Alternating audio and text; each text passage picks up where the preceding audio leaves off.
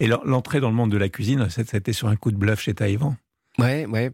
C'est merci à Claude Deligne, un paix à son âme, et à Joël Robuchon. Euh, je passe mon CAP en candidat libre à l'école Béliard et euh, un chef euh, me dit, tu sais, les CAP, tout ça, ça sert pas à grand chose. Il faut avoir travaillé avec une icône justement. Mmh.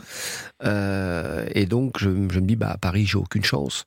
Donc je, je, je, vais en province et je croise la route euh, de Georges Pralu d'abord et de Bernard Loiseau.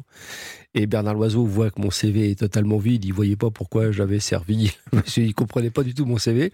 Mais il m'a dit, mais si ça fait tous ces kilomètres, je t'invite à déjeuner. Il m'a invité à déjeuner. Je me rappelle du menu euh, totalement. Et euh, je suis rentré à Paris. Je me suis dit, mais si je dois faire ce métier, je dois le faire comme cet homme-là. Il m'avait, il m'avait bluffé, mais vraiment bluffé. Dans ses mots, dans ses, dans son engagement, vraiment le type m'avait bluffé, le chef Bernard m'avait bluffé. Et euh, j'arrive à Paris, je me présente à la marée où là on me dit mais non, on n'a pas besoin de gens comme vous.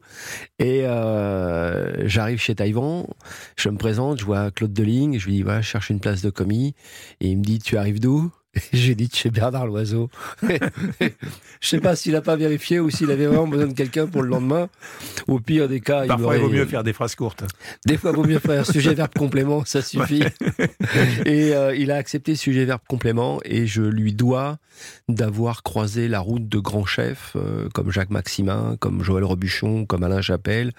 Euh, il m'a fait croiser ces personnalités-là et sans lui, il n'y aurait pas eu d'histoire, il n'y aurait pas eu mon histoire en cuisine parce que je suis rentré un peu par effraction quand même, faut bien l'avouer.